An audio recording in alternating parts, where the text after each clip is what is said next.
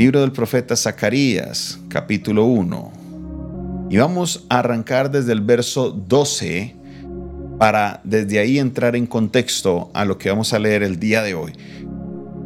Hemos venido estudiando esta profecía que viene en diferentes partes. Primero veíamos una de las características de nuestro Dios, un Dios que es celoso, un Dios que ama con intensidad.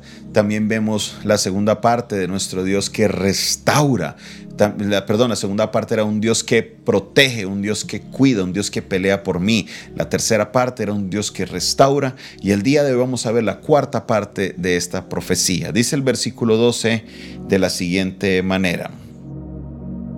Respondió el ángel de Jehová y dijo, Oh Jehová de los ejércitos, ¿hasta cuándo no tendrás piedad de Jerusalén y de las ciudades de Judá con las cuales has estado airado por espacio de setenta años?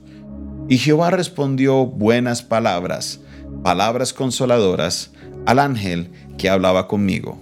Y me dijo el ángel que hablaba conmigo, clama diciendo, Así ha dicho Jehová de los ejércitos, se lee con gran celo a Jerusalén y a Sión, y estoy muy airado contra las naciones que están reposadas, porque cuando yo estaba enojado un poco, ellos agravaron el mal. Por tanto, así ha dicho Jehová, yo me he vuelto a Jerusalén con misericordia, en ella será edificada mi casa, dice Jehová de los ejércitos, y la plomada será tendida sobre Jerusalén. Verso 17, escuche, clama aún diciendo, así dice Jehová de los ejércitos, aún rebosarán mis ciudades con la abundancia del bien, y aún consolará Jehová a Sión y escogerá todavía a Jerusalén. Qué final de promesa tan maravillosa. Vemos este orden en el cual Dios Muchas veces lo vemos en las profecías bíblicas, como el Señor da una palabra de corrección, pero con la palabra de corrección también viene una promesa de bendición para sus hijos. En el verso anterior nos decía que primeramente la casa sería edificada, la casa sería restaurada sobre Jerusalén. Pero ahora también dice, aún rebosará mis ciudades con la abundancia del bien. Oh, aleluya. Rebosarán mis ciudades con abundancia del bien. Y aún consolará Jehová a Sión y todavía escogerá a Jerusalén. ¿Qué está diciendo el Señor? En el momento en el que sucede todas estas cosas, Jerusalén era una ciudad que era mirada con mucho eh, aprecio. ¿Por qué? Porque Jerusalén era la ciudad donde se encontraba el templo, era la ciudad donde se encontraba la casa del Señor. ¿Por qué razón? Porque allá por medio de David fue donde Dios dio esa promesa de la construcción que el Señor habitaría en ellos y oiga, sucedió de esa manera. El Señor se estuvo con ellos, pero ¿qué pasó? Ellos no fueron obedientes a Dios, se desviaron por la idolatría, se desviaron por malos caminos. Entonces Dios tuvo que traer una eh, corrección sobre ellos. Esta corrección fueron 70 años en el cual el pueblo fue cautivo por motivo de sus pecados. Pero ahora el Señor les da esta promesa de restauración. Estamos con Zacarías, quienes ya han regresado a la tierra de Jerusalén, pero cuando regresan a Jerusalén encuentran una escena devastadora, encuentran ruinas, encuentran pobreza, encuentran mucha afrenta, como usted lo puede leer en el libro de Nehemías capítulo 1. No es, no es que encontraron a Jerusalén bonita y otra vez arreglada, no, no, no, encontraron a Jerusalén que no estaba bien y ellos empezaron a trabajar, empezaron a construir sus casas, empezaron a construir el templo, pero había mucha incertidumbre en medio de ellos. Pero ¿sabe qué? En medio de esa incertidumbre, el Señor les dice, aún rebosarán mis ciudades con la abundancia del bien. En la traducción en lenguaje actual nos dice este texto, todavía el ángel me ordenó que anunciara de parte de Dios este otro mensaje. Mire lo que dice, volveré a dar prosperidad a todas mis ciudades, mostraré amor por mi templo y Jerusalén volverá a ser la ciudad elegida. Aquí el Señor les está hablando que a pesar de todo lo que ellos hicieron, a pesar de todo lo que pasó, como ellos estaban volviendo a su tierra, Dios volvería a escoger, Dios volvería a hablar de Jerusalén como su ciudad escogida. Y no solo eso, sino que traería prosperidad. Cuando dice abundancia del bien, está hablando de prosperidad. Y esto era una palabra que en el momento que Zacarías la da, era una palabra contraria a lo que ellos estaban viendo porque ellos veían una ciudad desolada. Las ciudades alrededor de Judá eran ciudades que estaban afectadas en sus economías.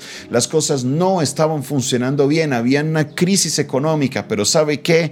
El Señor le da esa palabra a Zacarías y les dije, va a haber abundancia, va a haber prosperidad. El Señor va a abrir las ventanas de los cielos sobre ellos. Dios se iba a acordar nuevamente, iba a hablar de Jerusalén como ciudad elegida. Oh, aleluya, qué alegría, qué gozo es saber esto, porque nosotros como seres humanos tenemos la tendencia que cuando alguien hace un daño, cuando alguien la embarra, por decirlo de alguna manera, tildamos, marcamos a esa persona y nunca más volvemos. nunca más volvemos nosotros a darle la oportunidad a esa persona. Pero ¿qué vemos en lo que hace nuestro Dios? ¿Qué vemos en lo que hace nuestro Señor Todopoderoso?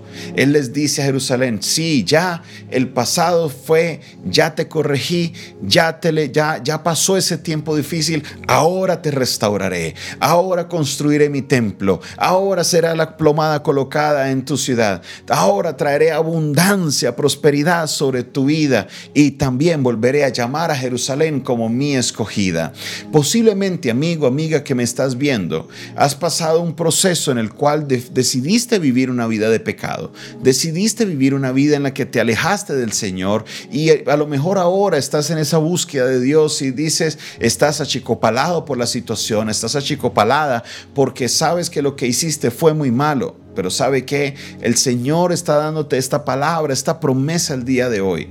Te está diciendo que tú eres su escogido, tú eres su escogida, tú eres quien Él ha amado y por esa razón, por su misericordia, te permitió pasar por todas las cosas que viviste, para que tú te corrigieras, para que tú levantaras tu cabeza, para que tú pudieras restaurarte. Pero sabe que si tú vuelves tus ojos a Él, Él te va a restaurar, Él te va a volver a decir, tú eres mi elegido, tú eres mi elegida. Y sabe que más, el Señor traerá prosperidad y abundancia sobre tu vida. Aleluya.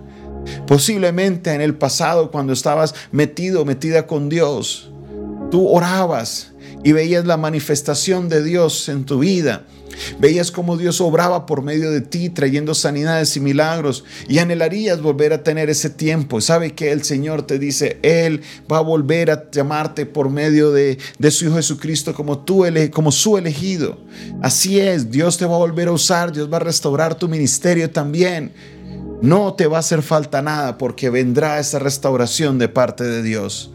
Dios, Él es un Dios tan grande, tan maravilloso, tan misericordioso, que podemos ver en su carácter cómo Él no utiliza la disciplina como para desahogar su ira, no. Él utiliza la disciplina para nuestro propio bien, porque Él nos ama, Él nos quiere ver bien. Esa es su misericordia, ese es su amor, que Él cada vez todo lo que hace lo hace para bien de su pueblo. Y en este momento que ya se ha pasado la hoja de los tiempos de idolatría de Israel, de los tiempos en los cuales ellos se fueron tras sus propios deseos, tras sus propios intereses, en los tiempos en los cuales vinieron los hombres y mujeres de Dios a corregir, a dirigir, a poder enderezar la senda de Israel, de Judá, sabe que Dios dice, volveré a traer prosperidad sobre sus vidas. Habrá prosperidad, habrá abundancia de bien sobre sus ciudades. Hoy yo me apropio de esa palabra porque yo sé que veré la prosperidad y la abundancia de bien también en mi vida. Oh, mi hermano y mi hermana, la abundancia de recursos no es mala. No, tampoco se me vaya al otro extremo. Dios traerá prosperidad sobre tu vida, pero no una prosperidad que solo será de dinero, será de todas las cosas en tu vida, una prosperidad integral. El Señor traerá prosperidad sobre tu vida, sobre tu familia, sobre tu ciudad. Aleluya. Yo recibo esa palabra y yo sé que Dios cumple con sus promesas y así como Él lo ha dicho, él lo va a cumplir.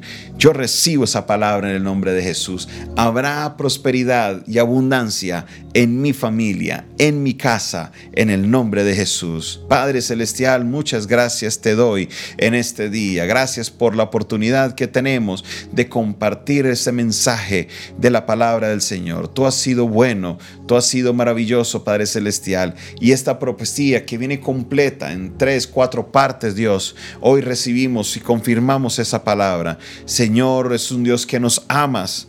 Señor, Señor, que tienes celo por nosotros. Eres un Dios que nos vas a disciplinar, pero también vas a pelear por nosotros.